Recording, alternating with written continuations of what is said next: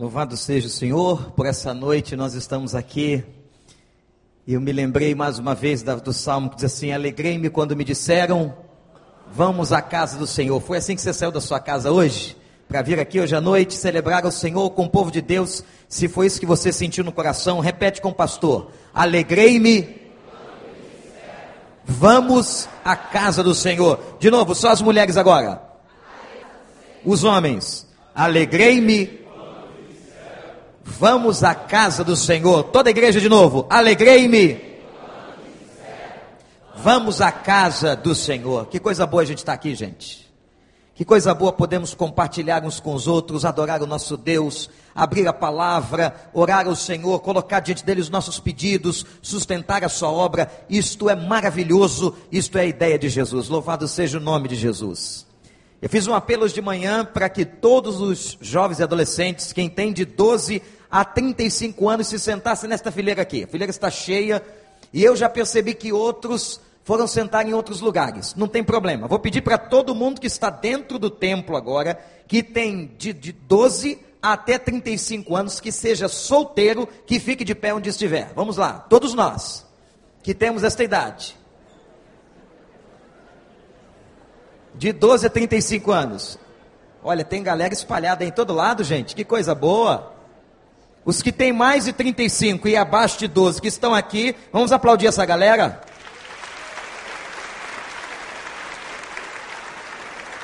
Deus abençoe vocês.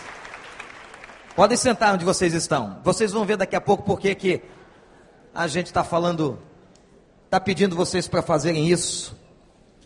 E a gente está falando sobre avivamento, nós vamos para a terceira mensagem da nossa série. Eu quero convidar você a não perder. Domingo que vem, pela manhã, eu quero ver vocês aqui. Nós vamos continuar a nossa série à noite também. Neste momento, meus irmãos, pelo menos 30 mil pessoas estão assistindo a primeira pregação sobre esta série pela Rádio 93. Que coisa boa, louvado seja Deus. Me traz esse papel aqui, Franco. Eu fiquei extremamente impressionado quando alguém ligou para a igreja e entregou isso à nossa secretária. Esse rapaz chamado Marcelo, esse rapaz recebeu uma revista de uma tia sua, uma revista devocional, que nós distribuímos aqui gratuitamente. Olha como é importante o seu dízimo. E a gente distribui gratuitamente essa revista. Essa tia deu para o seu sobrinho que estava passando uma crise.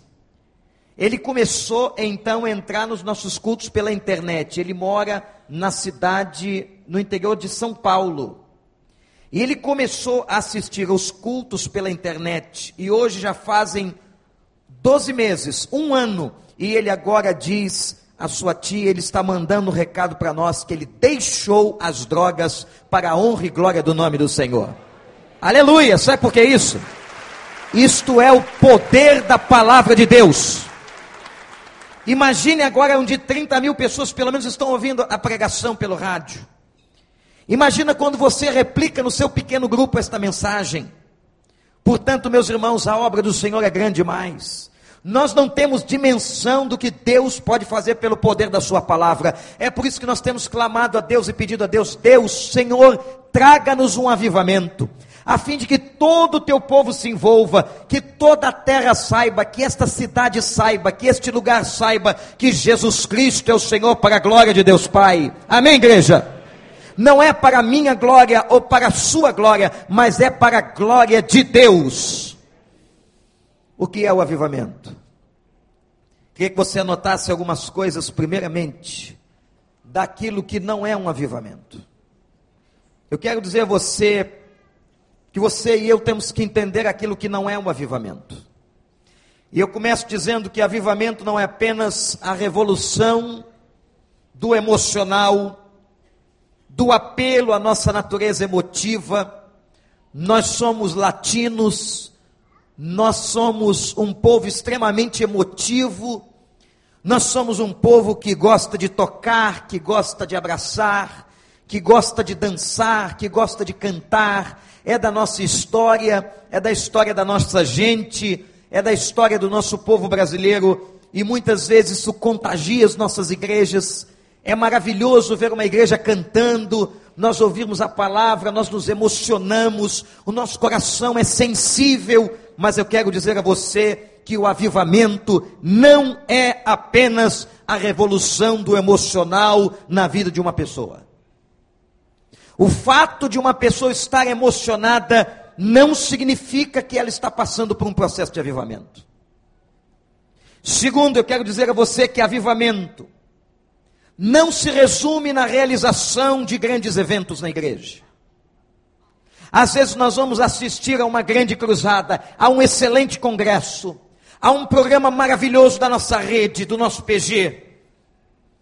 Mas não significa que os grandes movimentos sejam, na verdade, o processo de um avivamento de Deus. Terceiro, o avivamento não se define pela operação de milagres.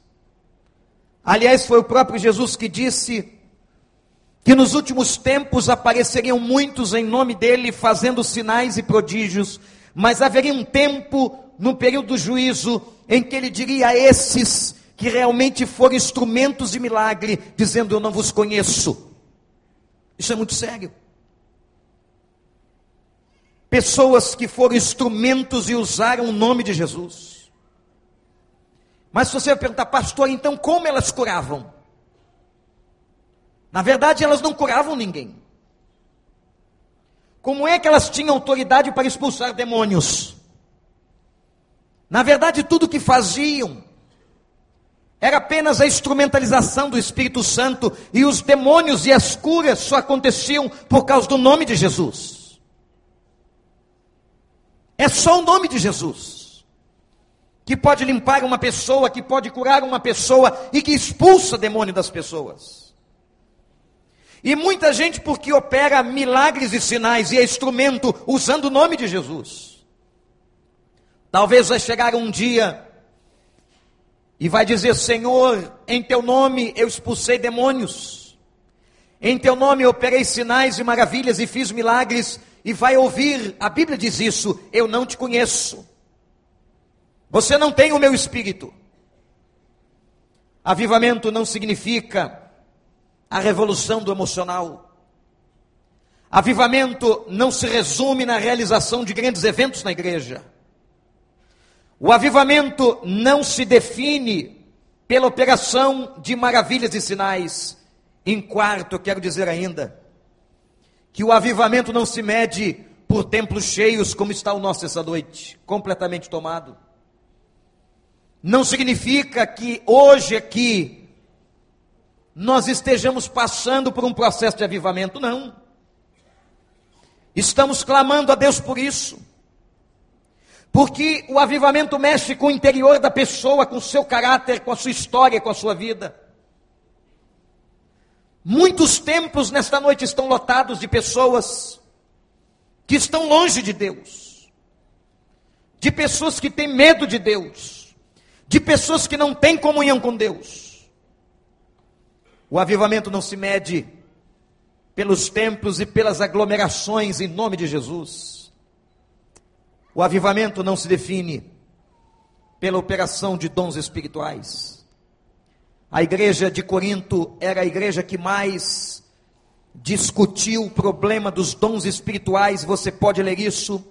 Era o problema com as línguas, com as profecias e com tantos outros dons, e foi a igreja mais carnal de todo o Novo Testamento. Portanto, irmãos, não confundamos isto com o avivamento. Mas então, pastor, o que é o avivamento? O que é o avivamento que vem de Deus? Há dois verbos que nós encontramos na Bíblia: o verbo avivar e o verbo vivificar. Deus diz que Ele aviva e que Ele vivifica. Toda vez que esses verbos aparecem na Bíblia, Preste atenção, amados. Significa que Deus trouxe alguém da morte para a vida, que Deus trouxe a igreja que estava dormindo para que ela acordasse, que Deus levantou a igreja, que Deus trouxe uma pessoa sem vida e sem esperança e lhe encheu o coração. E a gente aprende na história que avivamento é derramamento divino. que o avivamento, irmãos e irmãs, é uma visitação de Deus na história. De que o avivamento é um derramamento do alto, o avivamento não é de baixo para cima, mas o avivamento é de cima para baixo. O avivamento é um mover especial do Espírito Santo.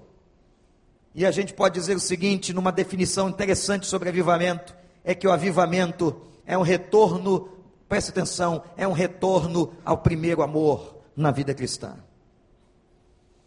Alguns homens importantes na história definiram o avivamento, como Charles Finney. Charles Finney foi um avivalista, homem que Deus usou de maneira poderosa, foi o homem que começou a ideia dos apelos evangelísticos. E Finney diz que quando Deus aviva o seu povo, é uma retomada à obediência a Deus.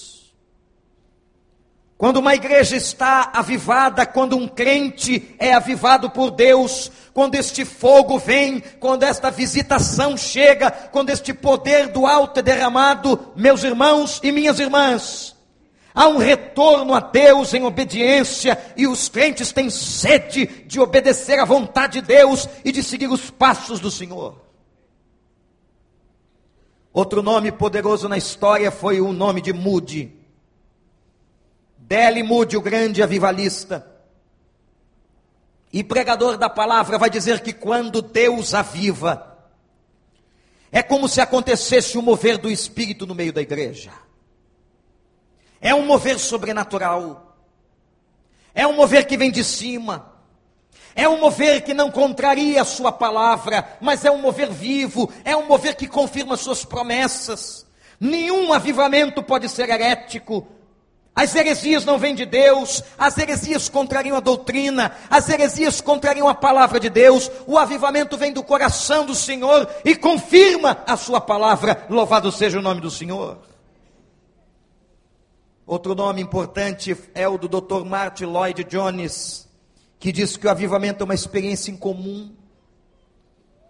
O avivamento, gente, é uma coisa diferente, e é sobre isso que nós estamos clamando porque nós estamos pedindo a Deus, Senhor, nós queremos mais do que uma igreja cheia, nós queremos mais do que as pessoas cantando, nós queremos mais do que as pessoas comprando Bíblias, nós queremos mais do que as pessoas sabendo fazer orações, nós queremos mais do que as pessoas se batizando, nós queremos as pessoas com fogo do Teu Espírito Santo ardendo dentro delas.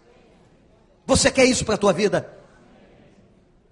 Agora presta atenção: um avivamento ele começa quando Deus move, e ele começa movendo um só. Eu vou contar para vocês, vocês vão entender, jovens e adolescentes, o que vocês sentaram aqui. Eu disse de manhã, primeiro que eu estava com saudade de vocês. Vocês ficam muito longe do pastor ali, eu preciso de vocês. Eu preciso que vocês orem por mim. Eu preciso que vocês assumam a ponta do futuro dessa igreja em nome de Jesus. Sabe por quê? Porque toda a grande revolução da igreja na história começou com jovens. Gente nova se levantando em nome de Deus. Gente nova se levantando em nome do Senhor, levantando a bandeira. Você sabe com quantos anos Jesus morreu solteiro com 33 anos? Ele era um jovem. E ele chamou um monte de jovens para trabalhar com ele. Mas eu vou contar para vocês um pouquinho do que é que acontece muitas vezes. Deus sabe, e a Bíblia diz que o jovem tem força. Há uma força física em vocês, aliás, em nós, que muita gente não tem mais. Quem já passou dessa fase sabe que as pernas não são mais a mesma coisa. A memória não é mais a mesma coisa. O tempo passa e passa muito rápido na vida da gente. Eu me lembro no outro dia, gente, que eu era presidente da União de Adolescentes da minha igreja. Foi no outro dia. E olha eu aqui. Eu também liderei juventude, pastor Miqueias. E eu vi Deus fazer coisas maravilhosas e foi na minha juventude que Deus me chamou. Eu estava num congresso de jovens quando ouvi a voz do Espírito Santo num ginásio em Jacarepaguá. E o saudoso pastor Davi Gomes pregava a palavra, e naquela noite eu entendi que Deus estava me chamando para o ministério. É impressionante como é na juventude que Deus levanta varões valorosos, mulheres de Deus. É na juventude que Ele chama, que Ele diz: vocês vão assumir o bastão da minha igreja, vocês vão correr, vocês vão na frente, vocês vão liderar a massa. Vocês vão ajudar aqueles que já passaram, a que continuem, a que persistam. Mas eu quero dizer a vocês que o diabo tem uma gana tremenda em vocês. O diabo vai fazer de tudo para tirar vocês do caminho. Porque, gente, ele sabe que uma geração, que uma juventude avivada pode explodir essa cidade para a glória do nome do Senhor. Uma juventude avivada pode estourar todas as bocas de fumo desta cidade. Uma juventude avivada pode testemunhar em todas as universidades da cidade do Rio de Janeiro. Uma juventude avivada pode levar as pessoas a um compromisso com Cristo. Uma juventude avivada pode fazer diferença na vida de tantas e tantas pessoas ao nosso redor. Você acredita nisso? O problema é que o diabo tem uma gana danada no jovem. E ele começa a contar um monte de mentira. E eu quero dizer para você que o avivamento que nós estamos pedindo a Deus, este avivamento que é fogo do Espírito, este avivamento que é o acender do Espírito Santo no coração da gente, este avivamento que é a revolução do Senhor, que é o mover do alto, este avivamento que vai nos trazer consciência de ética, de moral, de compromisso. Este avivamento vai começar na sua vida e tem que começar na sua casa. Eu quero lembrar para você uma história que está no capítulo 21 de João. Você pode abrir a Bíblia, eu não vou ler porque eu vou contar. Mas você pode conferir, e eu quero ir um pouco mais além desse texto. E Jesus tinha uma visão. Deixa só a Bíblia aberta, mas olha para mim. Ele tinha uma visão sobre a vida de um rapaz que ele chamou, que era pescador, chamado Pedro. Que cara difícil. E eu fico pensando, Senhor, será que não tinha um rapaz mais comportado em Israel?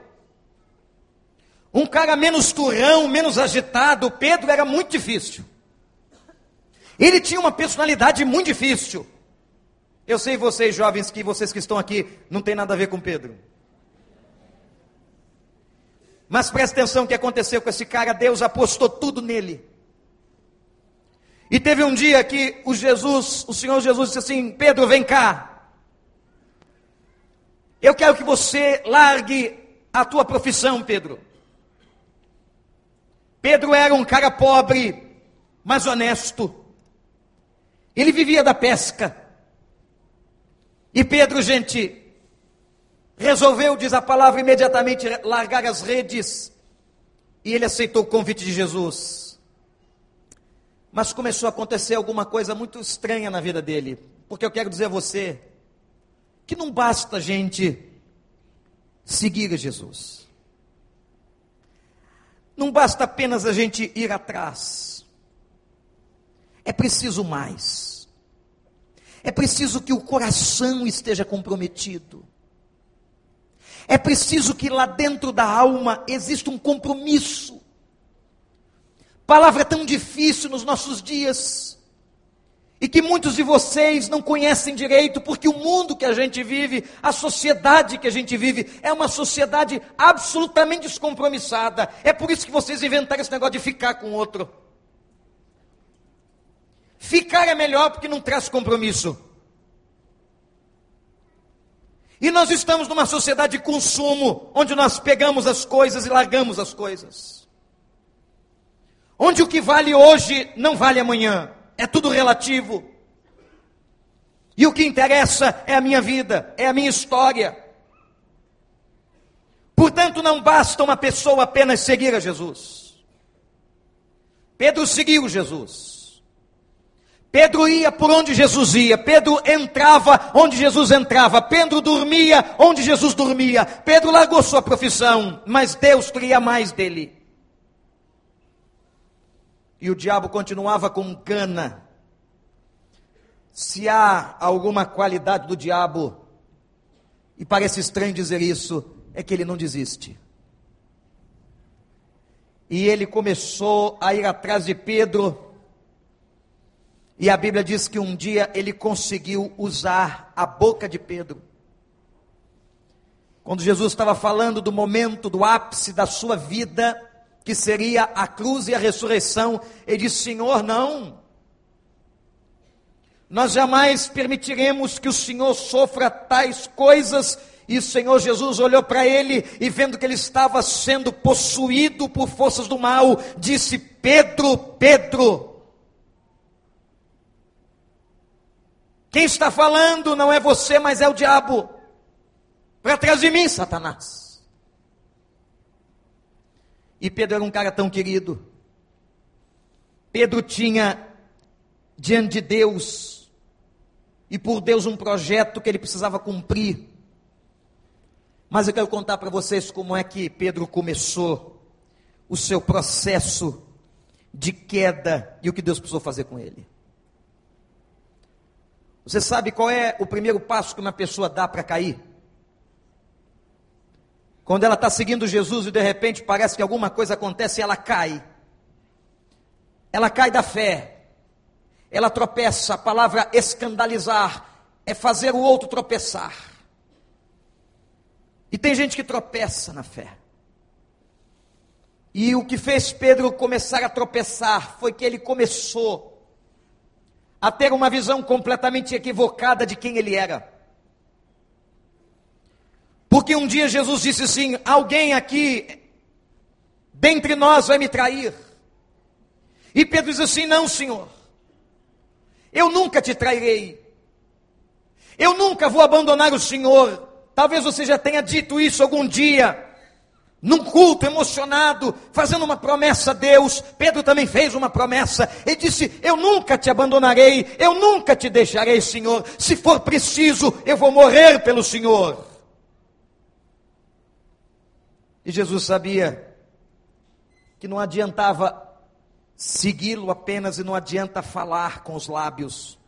É preciso de alguma coisa mais no coração. Foi aqui que Pedro começou seu processo de queda. Porque eu quero que você guarde no seu coração uma palavra bíblica que diz assim: a soberba precede a queda. Toda pessoa que cai da fé, toda pessoa que tropeça diante de Deus, o tropeço começou no coração, quando ela se ensoberbeceu, ela se achou boa demais, ela se achou capaz demais, ela se achou forte em si mesma, ela começou a não depender de Deus, e Pedro estava neste ponto quando ele disse: Eu jamais, Senhor, te abandonarei. E Pedro não viu que ele era humano, que ele era fraco, que era possível sim que ele caísse, mas ele estava com o coração cheio, gente. Cheio de si mesmo. E agora nós vamos ver uma série de acontecimentos que vão demonstrando os passos que Pedro deu em direção à queda. Primeiro, Pedro dorme no momento de oração, no jardim. E Jesus volta e encontra Pedro dormindo, pergunta assim: Você não consegue velar comigo? Quantas vezes nós não conseguimos ter uma vida de oração? E começamos a abandonar, são as coisas mais básicas que nós abandonamos na vida. São as coisas mais importantes que nós abandonamos na vida, a nossa oração, a nossa comunhão com Deus o nosso abrir o coração diante dele, e Pedro não conseguia mais, estava, diz a Bíblia, cheio de sono, de cansaço. Às vezes nós nos sentimos assim e nós perdemos aquilo que é mais importante na vida, que é se sentar aos pés de Jesus e falar com ele. Pedro já estava fraco, foi usado pelo diabo. E ele agora presencia, ele presencia os soldados chegarem naquele jardim, quando Jesus foi denunciado por Judas. E agora os guardas vão prender a Jesus e Pedro mais uma vez demonstra a sua fragilidade. Vai guardando o que eu estou dizendo. Primeiro ele foi presunçoso. Depois ele foi usado pelo diabo. Depois a Bíblia vai declarar que ele não consegue orar. Vejam que o declínio de uma pessoa, ele é gradativo. É como se você fosse caminhando para o fundo do poço. E ele era discípulo de Jesus. Ele foi quem Jesus escolheu, foi quem Jesus chamou e disse: Eu tenho um ministério para você, eu tenho uma vida para você, eu tenho um projeto para você. É este homem que agora não consegue olhar para Jesus e dorme. Mas quando Jesus vai preso, ele toma uma espada que estava, que estava, meus irmãos, na bainha de um soldado e corta a orelha de Malco, um soldado romano. E Jesus não gostou daquela agressividade. Era a carne de Pedro. Olhe para mim.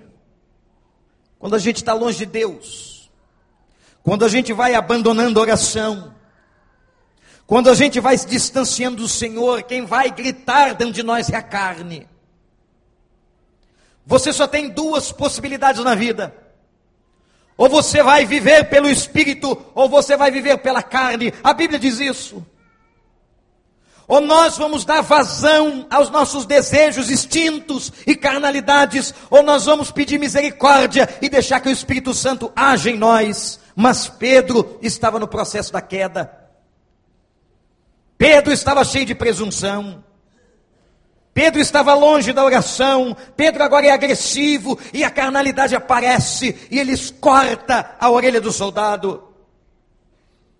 Mas você pensa que Pedro parou aí? Não, a Bíblia diz assim: quando nós estamos caindo, que um abismo chama um outro abismo. O processo de Pedro foi tremendo em direção à queda. E agora, quando Jesus é, é preso, Pedro vai se afastando dele. Atenção. E tem um texto na Bíblia que diz assim: E Pedro seguia a Jesus de longe. Ele não mais seguia Jesus do lado, não estava mais perto, mas ele estava de longe. Quando a gente começa a se afastar de Deus, a gente vai seguindo Jesus de longe. A gente vai parando de orar. A gente vai se distanciando da oração e da comunhão com Deus.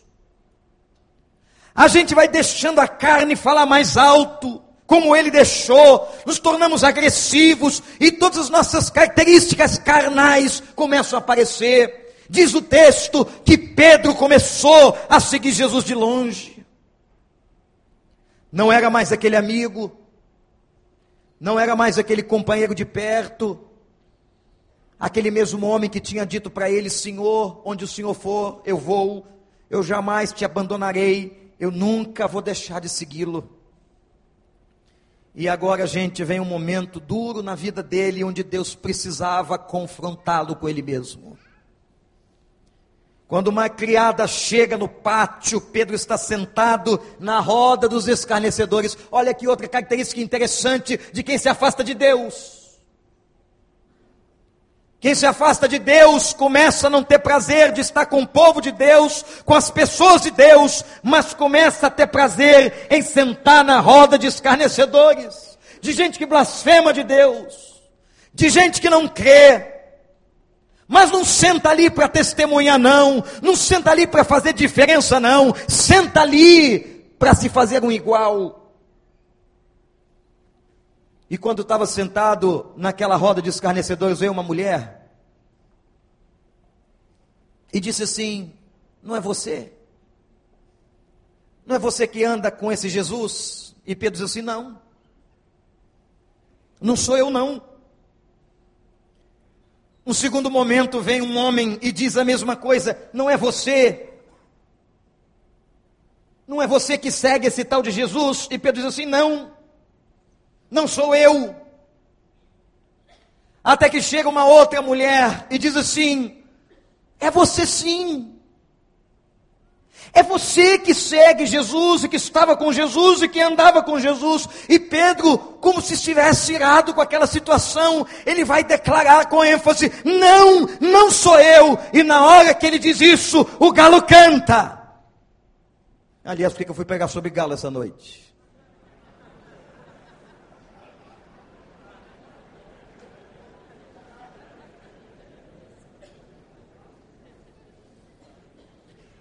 O galo cantou.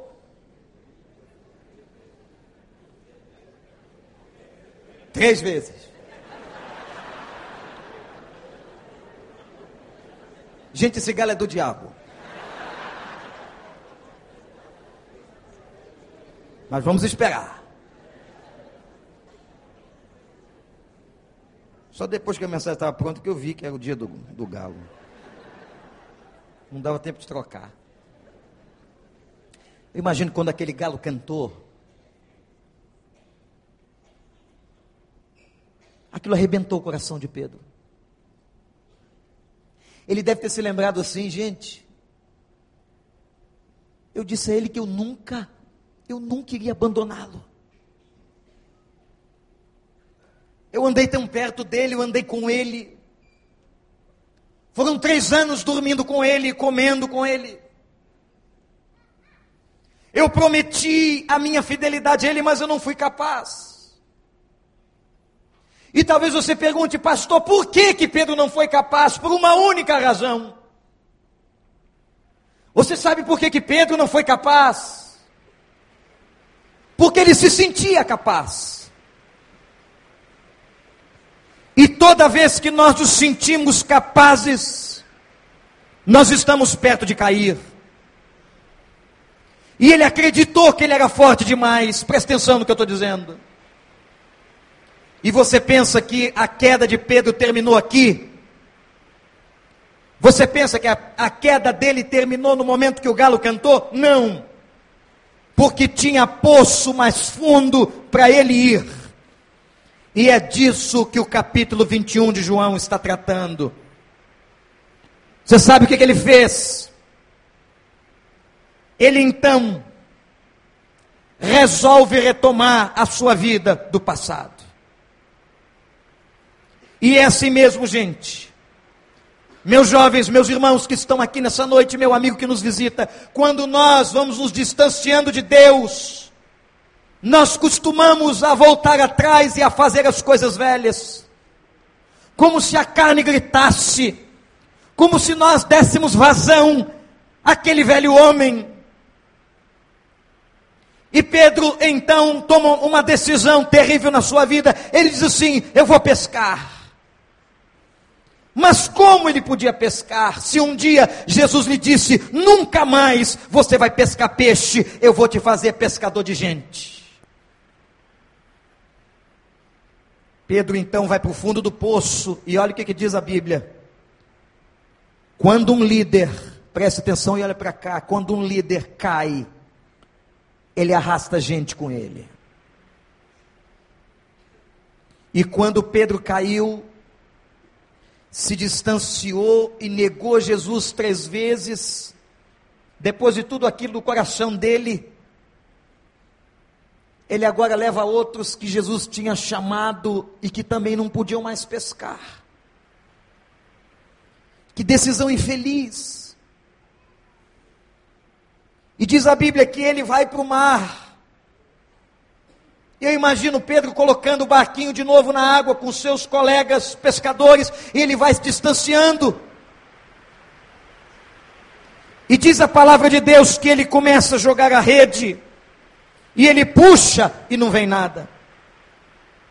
Ele puxa e não vem nada. Ele puxa e não vem nada. Sabe por que, que não vem nada? Meus irmãos e irmãs, sabem por que não veio peixe? Porque fora da vontade de Deus não tem peixe. O peixe só vem quando nós estamos sintonizados, porque o peixe aqui é símbolo da graça e da misericórdia de Deus. Tem muita gente que está jogando a rede na sua vida no lugar errado e não pega peixe e não sabe porque é infeliz e não sabe porque chora todo dia, e não sabe porque dói todo dia, e não sabe porque a decepção está todo dia na sua porta, por uma razão muito simples, porque talvez você esteja fora da vontade de Deus. Não veio peixe, não veio peixe, foi certamente a pescaria, gente, mais frustrante da vida daqueles pescadores. Eram homens experientes, não eram meninos na pesca, não. Agora conta a história, e preste atenção no que eu vou dizer. Quando Deus vai trazer um avivamento genuíno no coração de um homem.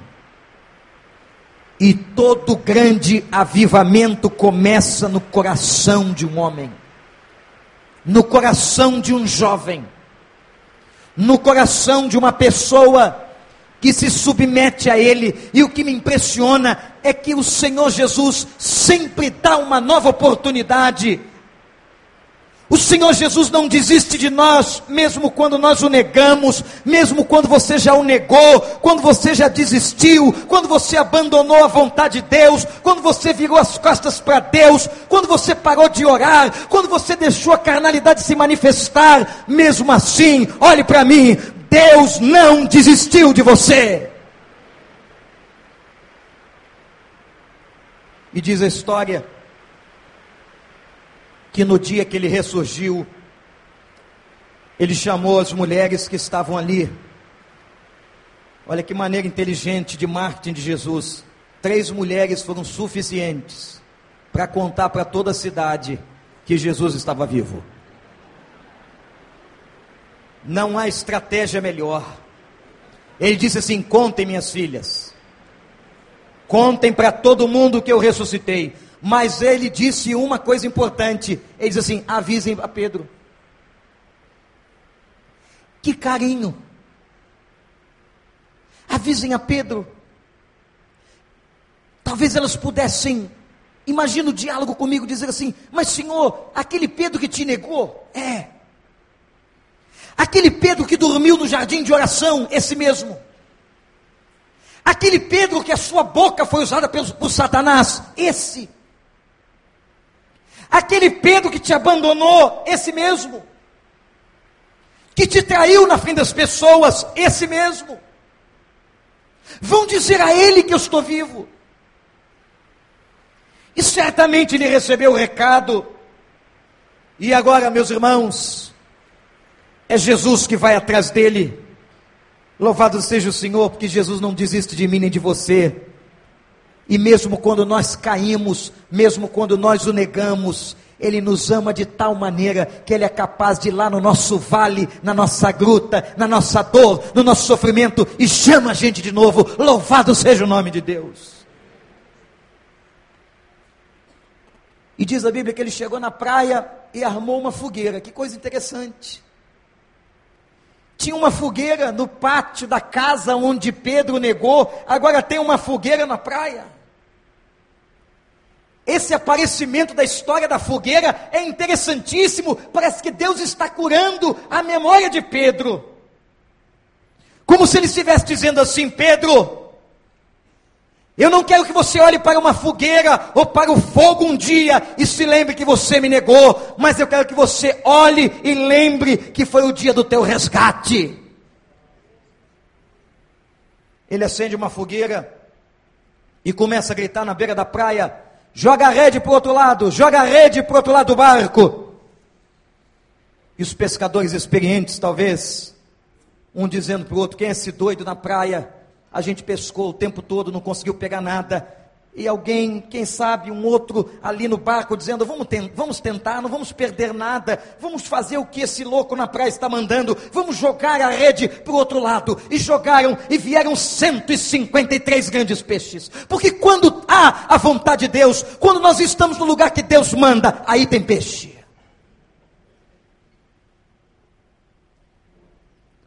Quando Pedro viu aquele milagre, ele entendeu tudo ele certamente conectou com o recado das mulheres. Ele entendeu e ele disse: É o Senhor. É o Senhor. Ele não reconhece da primeira vez, mas diz a palavra que ele corre e vai até a praia. E agora Deus precisava tratar com ele, lidar com ele, porque ele ainda era um homem caído. Ele era o Pedro que negou, ele era o Pedro que foi usado pelo mal, ele era o Pedro que fez mal a Jesus. Ele era o Pedro distante, ele era o Pedro que dormiu no jardim de oração, era o Pedro agressivo que cortou a orelha de Malco, precisava sentar. E quando a gente precisa ser colocado sentado, e Deus senta a gente de maneiras tão distintas, não é? Ele sentou Pedro no divã e fez com ele a terapia mais poderosa que um terapeuta pode fazer. Gente, que poder naquele encontro. Eu fico imaginando a cara de Pedro. Eu fico imaginando o constrangimento de Pedro quando ele chegou na praia. E ele deve ter se lembrado daquilo tudo. Eu neguei o Senhor, eu fui mal com o Senhor, eu era tão presunçoso. Eu tinha dito a ele que eu nunca o negaria, que eu nunca o abandonaria, que eu nunca o deixaria. E eu estou aqui, ele manda me avisar que ele está vivo e ele vem ao meu encontro na praia. Eu quero dizer a você que essa aqui hoje é a tua praia. Jesus veio ao teu encontro. Porque talvez você esteja tão envergonhado quanto Pedro, tão distante quanto Pedro apesar de frequentar a igreja, apesar de saber orar, apesar de já ter sido imerso nas águas do batismo, quem sabe você está tão longe quanto Pedro. E Jesus trouxe você aqui hoje para sentar você no divã do grande terapeuta. E Jesus vai tratar com ele. E era Jesus e Pedro. Eu quero que você preste bem atenção, porque agora é Jesus e você. É Jesus e eu. E a pergunta que Jesus faz é dura. Ele diz assim: Pedro, você me ama? Igreja, olhe para cá. Tem um jogo de palavras aqui que o português não expressa o que está no grego mas você vai entender a beleza desse texto. O Novo Testamento foi escrito em grego. E na língua grega há três palavras para amor. Uma é a palavra eros. Daí vem um amor erótico, físico, de um homem para uma mulher. A outra palavra é a palavra filéu, que significa o amor de um amigo. E a terceira palavra para amor no grego é o ágape, é o amor do céu, é o amor de Deus.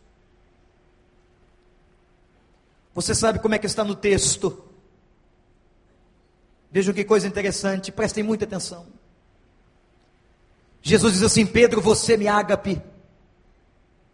Pedro, você sente por mim o amor do alto, o amor puro, o amor de Deus.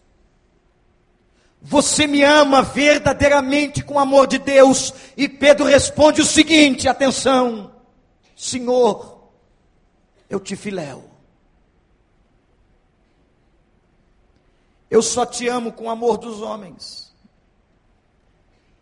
Eu te amo com o amor de pessoas é como se Pedro estivesse dizendo, mas eu não aprendi. Eu ainda não sei amar. Este amor perfeito, este amor que vem do alto. E como ele havia negado três vezes, a terapia prossegue.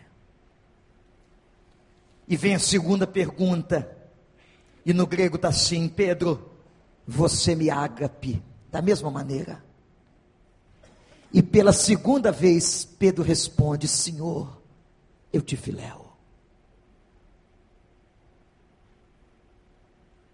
Como devia estar sendo difícil.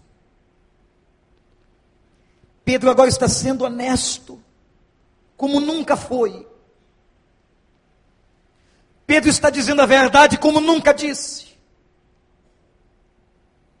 Quantas mentiras a gente conta para Deus cantando?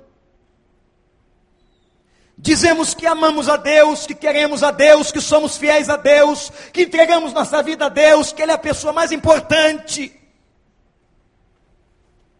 Mas não renunciamos, e na hora que isso é para valer, isso não acontece. Pedro nunca tinha sido tão sincero.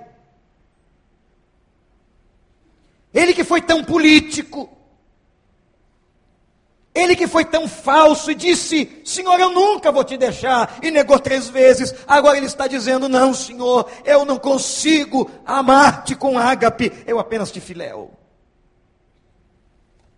E a terapia prossegue. Que manhã, que dia naquela praia. E o Senhor pergunta pela terceira vez. E sabe qual é a pergunta? É a mesma. Pedro, você me ágape e ele disse: Senhor, o Senhor sabe de tudo, eu te filéu. Eu não posso esconder nada do Senhor. Eu não amo o Senhor como eu devia amar. Eu não fui justo como eu devia ter sido. Eu não fui honesto como eu prometi. Eu não sou aquilo que eu pensava. Eu pensava que era um homem fiel ao Senhor, eu pensava que nunca te abandonaria. Senhor, eu agora reconheço, é isso que Pedro está dizendo naquele divã, eu reconheço que eu não te amo como o Senhor merece. Ele agora é honesto. E todo avivamento começa com a honestidade de um homem. Todo avivamento começa com a honestidade de uma mulher. Que consegue dizer a Deus, Pai, eu não sou o que o Senhor gostaria que eu fosse. Eu deixei os teus propósitos. Eu abandonei os teus sonhos. Eu deixei a tua obra. Eu não estou no teu reino, não sustento o teu reino, não participo dele. Eu sou apenas um seguidor de longe. Eu apenas vou na igreja, eu sei cantar, eu tenho Bíblia, eu sei fazer orações, mas eu não te amo como eu devia amar. E vejam que foi o avivamento na vida deste homem.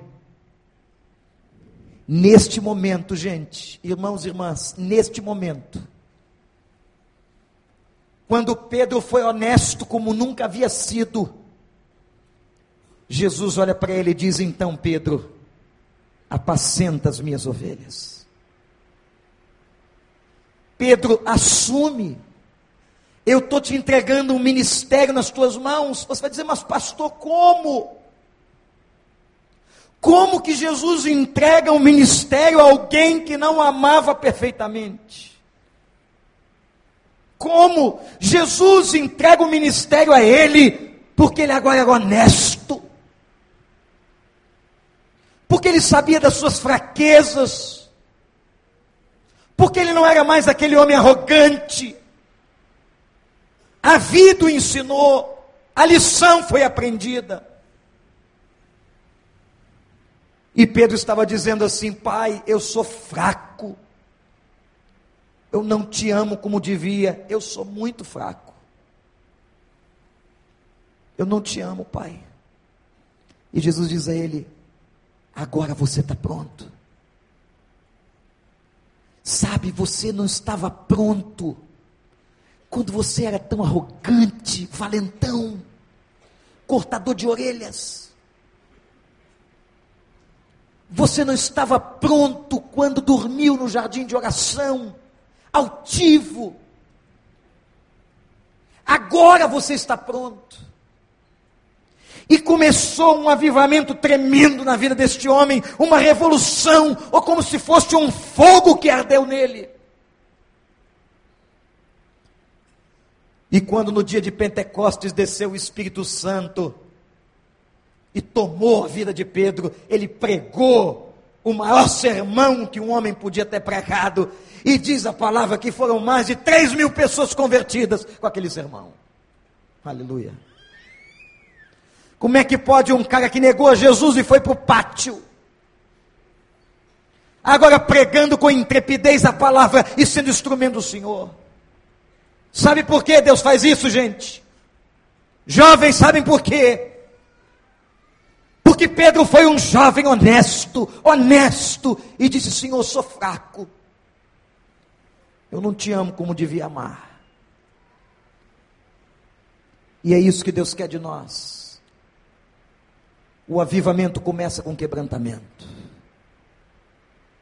Avivar é trazer vida onde há morte.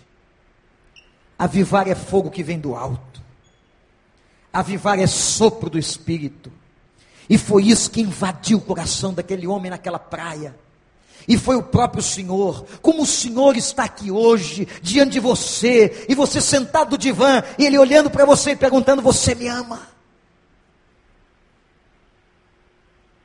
E sabem o que Ele quer ouvir de nós? Honestidade. Não é que nós digamos a Ele, Pai, eu sou o melhor crente dessa igreja. Eu sou muito honesto, muito fiel. Não. Ele quer ouvir de você, pai. Eu sou fraco, eu sou pecador, eu sou pequeno, eu sou arrogante, eu sou carnal. E aí, quando nós entendemos isso, aí vem o fogo de Deus, aí o Senhor derrama o seu espírito. Aleluia. Enquanto nós estivermos com os nossos queixos altivos, achando que nós somos bons demais, ah, meus irmãos, Jonathan Eduardo pegou um dos maiores sermões da história, pecadores nas mãos de um Deus irado. E aquele avivamento mexeu com a igreja. E conta o relato que quando Jonathan Eduardo estava pregando, as pessoas se seguravam nos bancos e nas colunas da igreja. Tal era o poder da palavra de Deus que elas tinham a sensação que elas iam cair no fundo do inferno. E elas começaram a clamar: Senhor, tem misericórdia de nós, Senhor, tem misericórdia, nós somos pecadores, nós carecemos da tua graça.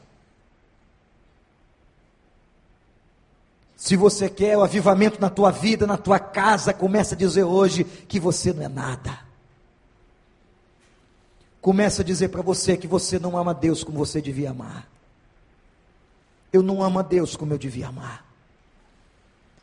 E só quando nós, liderança e povo, nos colocarmos de joelhos, humilhados, vestirmos a nossa alma de saco e cinzas, humilhados diante de Deus, reconhecendo a nossa pequenez, só assim e só aí Deus abençoa. E Pedro viveu em Atos uma vida tão diferente. E diz a história, meus jovens, que mais ou menos 30 anos depois, Pedro já era outro homem, maduro, e perseguido pelo governo de Nero, foi levado para ser crucificado. E conta a história que em Roma Pedro é exposto à vergonha. E aquele homem que usava a espada para cortar a orelha do soldado, agora estava murcho, mas convicto, domado pelo Espírito. E na hora que ele vai ser crucificado, como exposição para toda Roma, ele diz aos soldados: por favor, me crucifiquem de cabeça para baixo, porque eu não sou digno de morrer como meu Senhor. Esse era Pedro. Era um Pedro diferente, que precisou ir lá no fundo, lá no fundo, para reconhecer que ele não era nada. O avivamento de Deus na nossa vida, esse avivamento que não é apenas emoção, que não é simplesmente manifestação de milagres, que não é apenas igrejas cheias de pessoas, esse avivamento que é o mover do Espírito, que é o sopro que vem do alto, só começa em nós, quando nós dizemos a Ele, Pai, eu não te amo como eu devia amar, mas eu quero. Abaixa sua cabeça. Ó oh Deus, louvado seja o teu nome pela tua palavra, Senhor. Talvez muitos que estão aqui hoje se sentindo como Pedro naquela praia, envergonhados na tua presença, Senhor porque nós também te negamos, nós também não te amamos como deveríamos amar, mas ó Deus, nós confessamos e declaramos nessa noite que nós queremos. Nós queremos ser aquilo que o Senhor sonhou para nós. Nós queremos estar no ministério que o Senhor nos coloca. Nós queremos largar aquilo que temos que largar. Nós queremos te servir. Nós queremos te amar com este amor que vem do alto. Pai, nos ensina, Senhor e eu te peço que nesta noite, nesta igreja, o Senhor perdoe os nossos pecados. O teu povo que está aqui nesta noite confessa, confessa a sua fraqueza. Nós confessamos os nossos pecados, Senhor nós confessamos a nossa miséria, nós confessamos a nossa agressividade, nós confessamos o quanto andamos distante, longe do Senhor, nós confessamos, ó Pai, as vezes que te negamos, nós confessamos, ó Deus, a nossa carnalidade, ó Deus, perdoa os nossos pecados, Senhor, e traz sobre as nossas vidas o avivamento que trouxestes naquele divã, traz agora no coração de cada um, na casa de cada um, em nome de Jesus, Senhor, em nome de Jesus.